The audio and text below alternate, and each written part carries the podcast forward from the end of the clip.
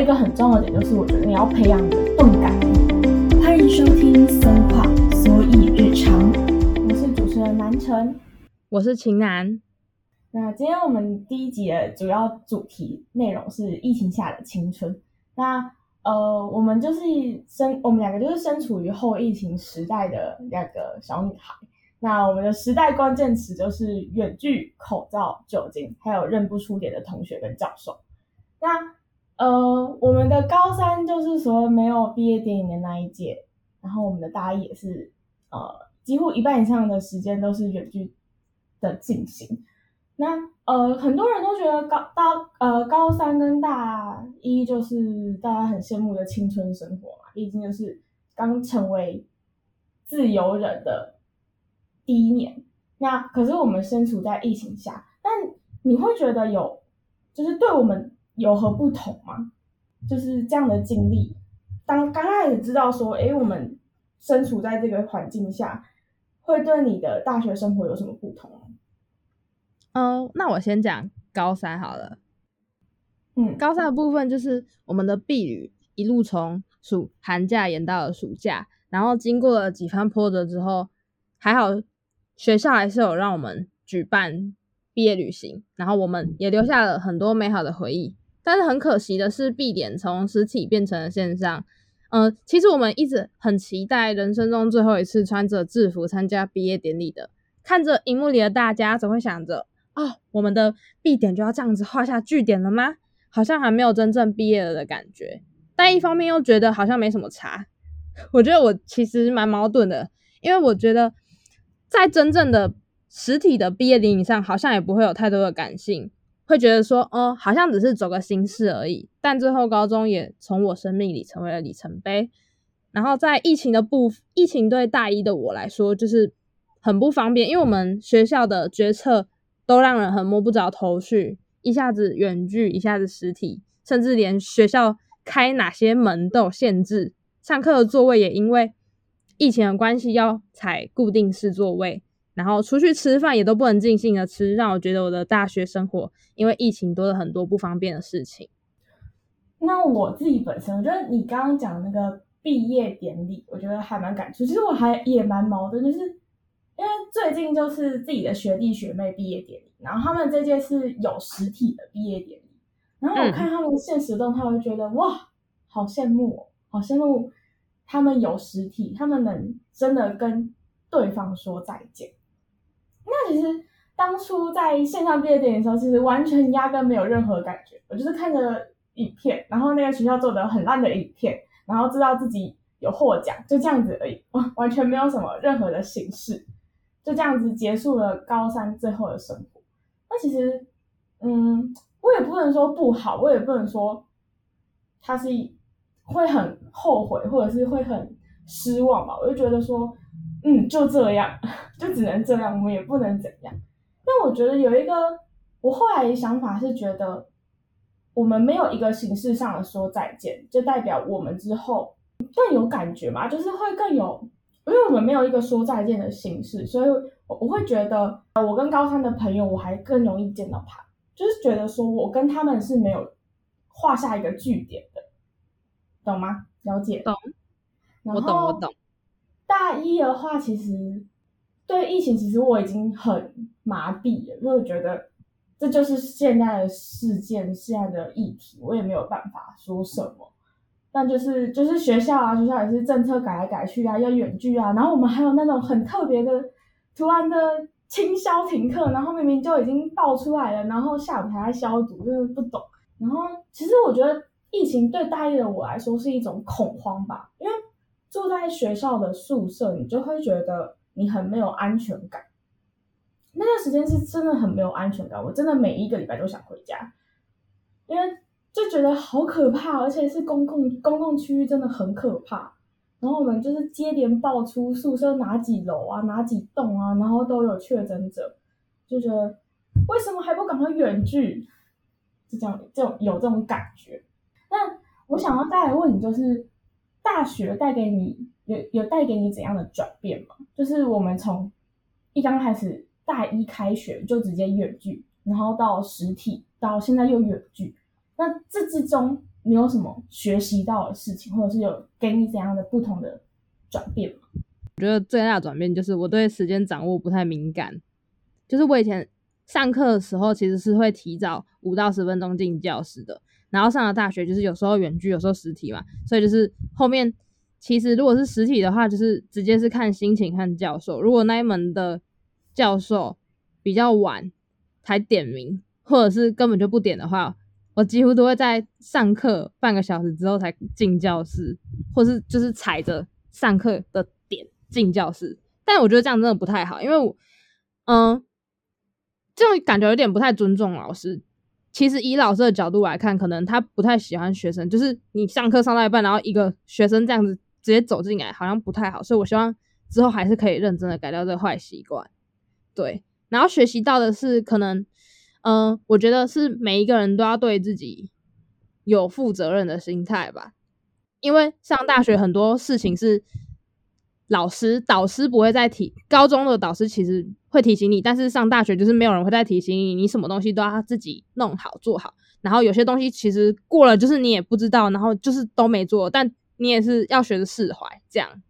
大学刚开始给我就是一刚开始开学就远距，然后远距那一瞬间，我就觉得我瞬间长大。我需要学会很多东西，包括电脑上的，包括知识上面的。我觉得我迅速的、疯狂的在长大。我觉得我好像一夕之间变成了真的是一个大学生，就是高中的我可能就是死命的只读书那种感觉，可是大学其实会给我一个很不一样感觉，就是它是一个很跳的，而且它是一个没有人逼你，没有人控制你，没有人叫你去读书，是要你要自己管自己，然后你要对你自己的自己的人生负责的，因为它是一个跟社会的一个衔接，然后你学的东西带给你的就是你去社会，你要付出什么，然后你要去你，而且你要去找到你自己的方向，就是你想要做什么，你想要成为怎样的人。我觉得在大学是一个你找寻自己还有成长的一个最大的阶段。一开始其实还蛮迷茫的，因为会觉得说，为什么别人可以做到，我自己不行？或者又是说，像我人际关系的部分，会觉得说，为什么他那么受欢迎，可是我却好像没有那么容易交朋友，就是很。其实我觉得我的我这个人在大学有点孤独感，有点空虚，就是因为我的人际关系上面没有那么的丰富，就我不是所谓大家人见人爱的个性。那其实我觉得还蛮酷的，就是在大学的我，让我知道了，在大学的朋友让我知道了说，我不需要成为别人的焦点，我也不需要成为那个人见人爱的样子。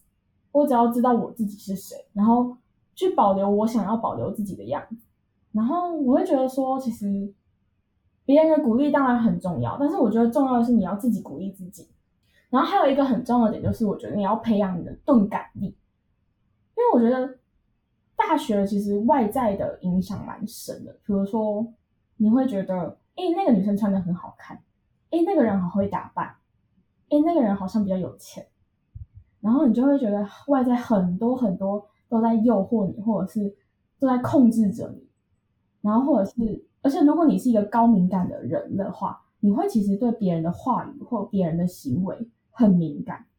你会把自己弄得很累，然后弄得很焦虑。你会觉得很多事情要需要去想，需要去改变。可是其实你不一定要去做，而且那个搞不好是不适合你的。所以我觉得就是钝感力很重要，是你要对外界的事情保有一个钝感，就是慢慢来就好。你不需要去感受到每一件事情，你要去感受是你喜欢的，你真正需要感受的。我刚刚讲到嘛，就是大学里面，就是你要想说你要自己要成为未来要怎成为怎样的人，那你有想过吗？嗯，其实以这个问题我一直都在思考、欸，但是我。很一直没有办法得出一个正确的答案，就是确切的目标，一切都还在探索之中。嗯，我现在应该也是站在成长的道路上，但是在精神层面上，我可以呃很知道自己想要成为一个抗压性很强，然后可以自己独当一面的人，就是我不用，我可能做什么事情，就是我不会再要一直去问别人的意见，就是很怕我出来的成品或者是结果没有大家没有我觉得的那么好，但大家他看来却觉得嗯，我觉得还好那种感觉。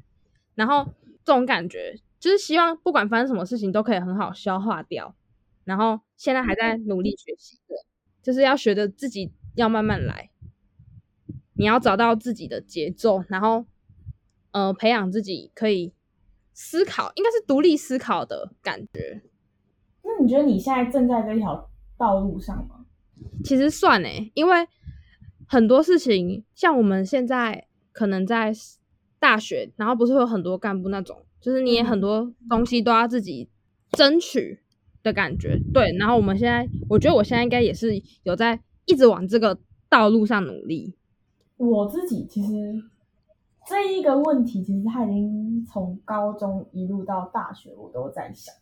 那其实，呃，我本人我是非常非常很喜欢思考人生的人，然后我也一直在想，说我想要成为怎样的人。那，呃，我觉得想要成为怎样的人，不代表。不代表说需要成为一个非常成功的人，就是可能很多家长会认为说，嗯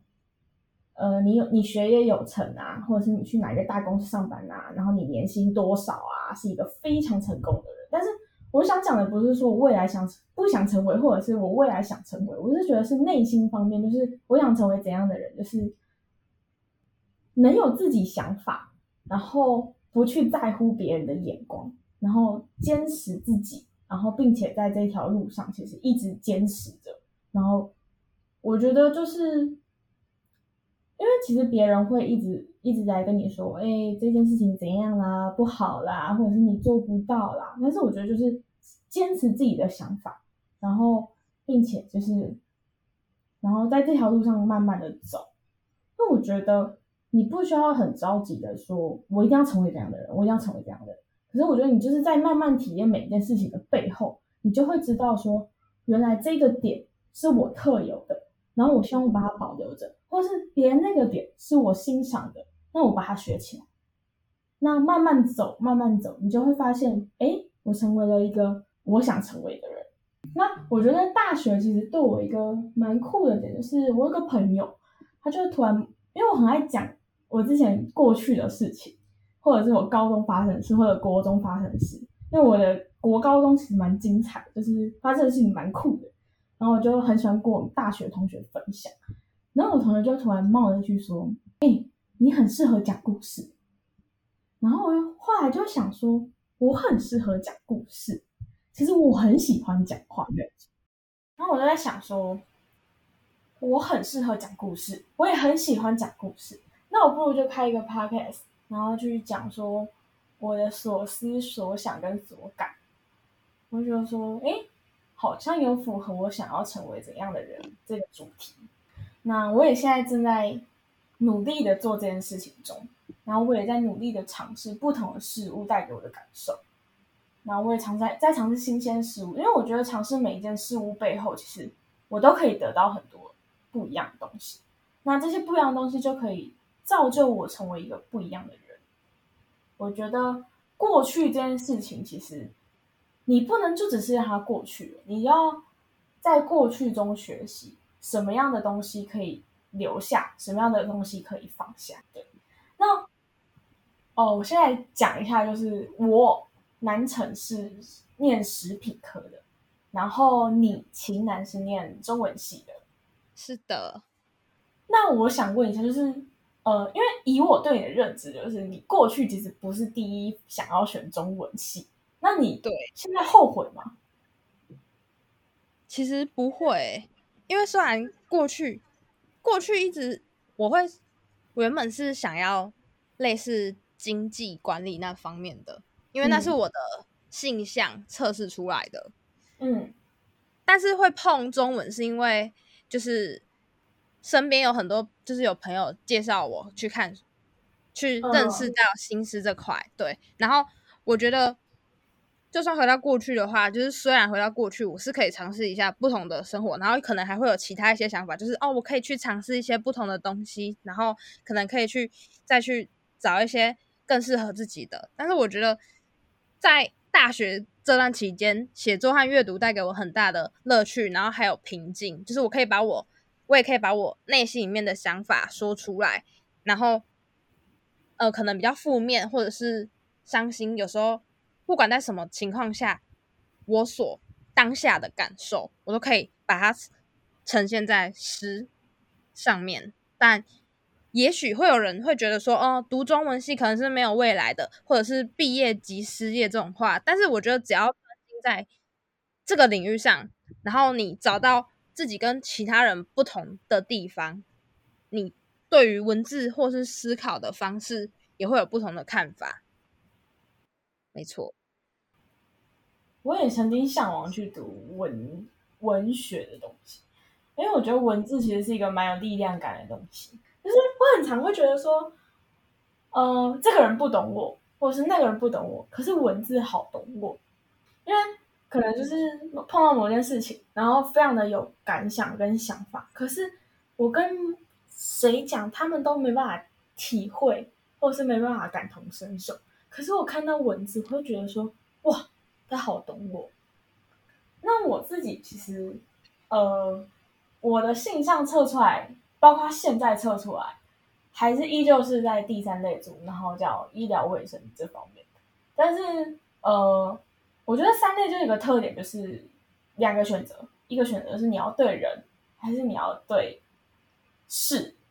那其实我刚开始的想法是我想要对人，我想要跟人互动，就可能去当护理系啊，或者是一些治疗师之类的。那你也知道，这个这条路，嗯，成绩难走。然后我可能也走不了，然后觉得说，那我折中一下好了。我后来就会想说，我自己到底想要什么？我到底想要在大学学什么？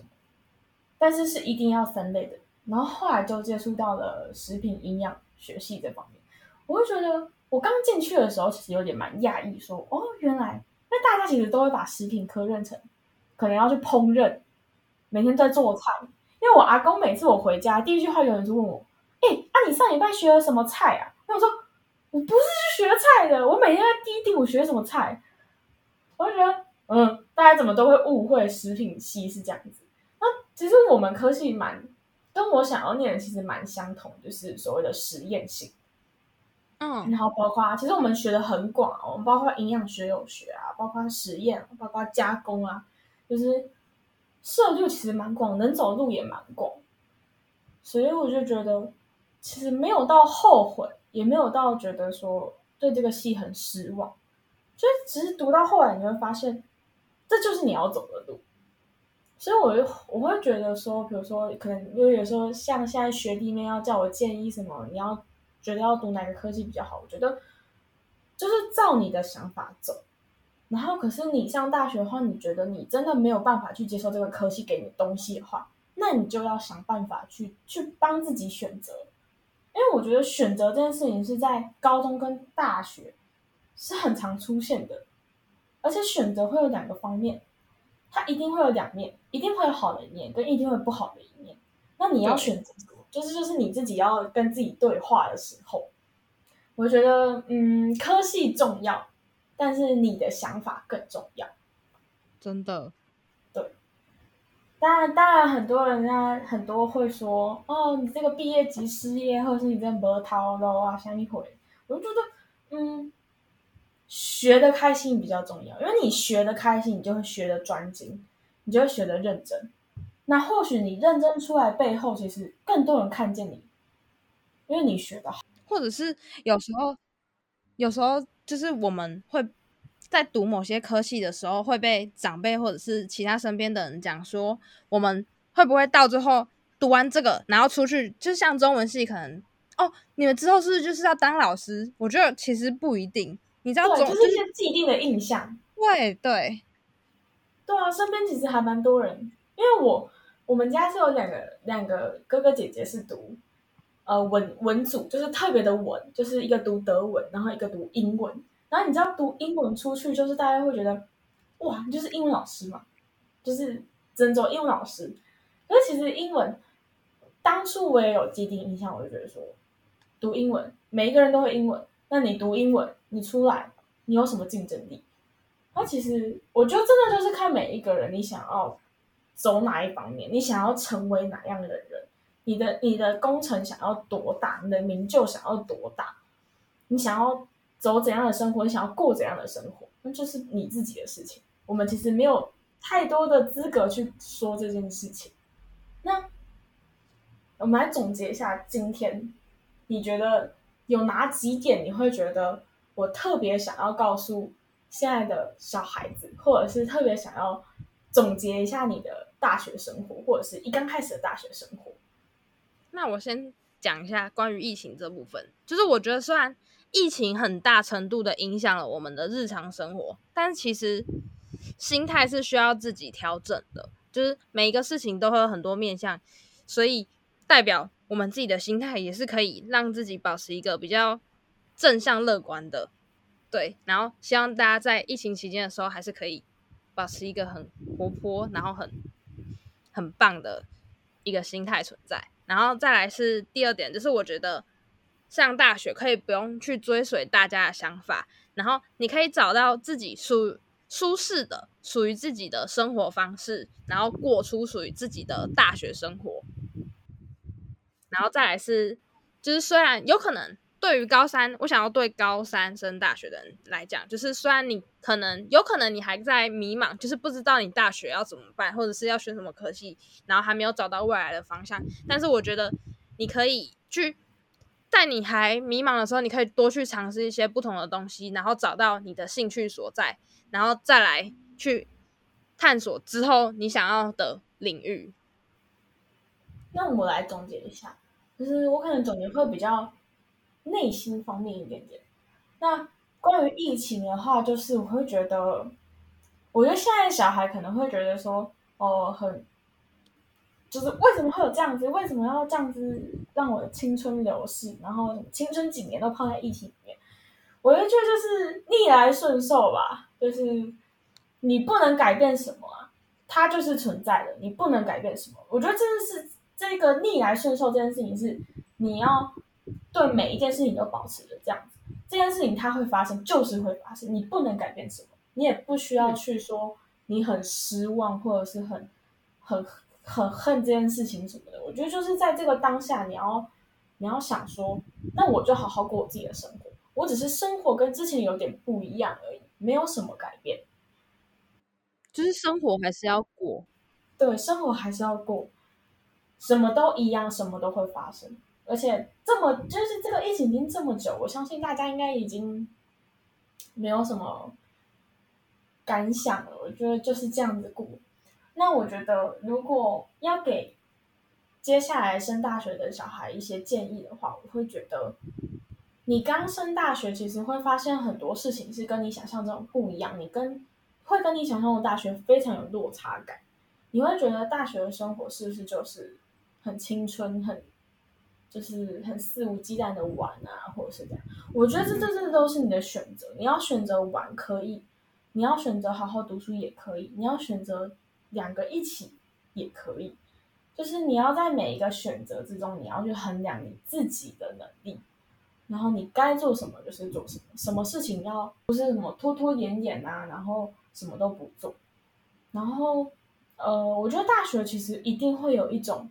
孤独感，因为大学很常是一个人的行动。那我觉得一个人其实并不，并不代表你这个人怎么样，只是会你会想到其实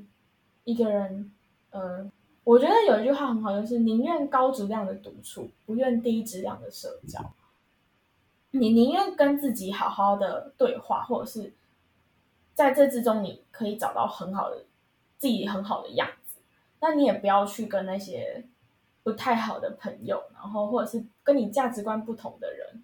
然后去社交。我会觉得那是会对你自己会内耗很重，那是不要。不适合的人不要硬凑在一起的概念，没错，因为就是你会觉得哈，他怎么这样想？然后我会觉得哈，这个想法怎么那么奇怪？或者是哈啊，你怎么我怎么合不来？怎么之类的？我就觉得不用这样子想自己，因为每个人都是不一样的。你你一定会遇到一个懂你的人。那我觉得最后一个我想要提醒就是，呃，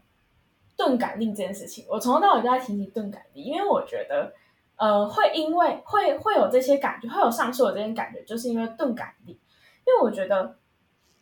你对外在的事情太过敏感的话，你的心理的状态会不好。因为我也是走过这样，因为我高呃，我大一的时候，其实就因为呃身边朋友这件事情，然后我会很 care 这些，然后会去关心很多不需要关心的情绪，或者是会有很多不好的情绪萌生，就是因为我没有钝感力，就是我对外界的想法跟事情太过于敏感了，我会觉得说，那如果我有这件，我有这个力量，然后我钝感力的话，我就不用那么的。去在乎他们，我可以把我自己的心态弄得比较好，就是让自己不要处于这么嘈杂的的感觉，不要让自己不要身处于在嘈杂世界里面，然后让自己有可以放松，然后享受平静生活的那样子的。没错，就是自己跟自己对话很重要。对，那我觉得还有一点就是，呃。外表很重要，就是打扮很重要。因为我觉得你既然都已经上大学了，那你就是应该有大人的样子。那大人的样子就是你要好好打扮自己。那种打扮不是说你要表现的嘻花呢，就是女生现在流行什么就去穿什么。我的意思不是这个，就是你要找到属于你自己的风格，你要找到你适合怎样的，然后去呈现你自己。因为你穿怎样，或者是你给人家的感觉，其实第一第一眼其实是从视觉视觉方面去展现的。所以我觉得，如果你找到你自己适合的风格，那会给人一种不同的感受，会给人一种你就是你的感受，就是你是一个很独特的个体。对。然后我想要提醒所有的女孩子，就是我们不要成为那种。在世俗眼光里面很肤浅的女生，这就是本集的内容。那如果有聆听的各位，如果有什么想法的话，可以在 Apple Podcast 跟 Spotify 的留言区帮我们留言一下。谢谢大家。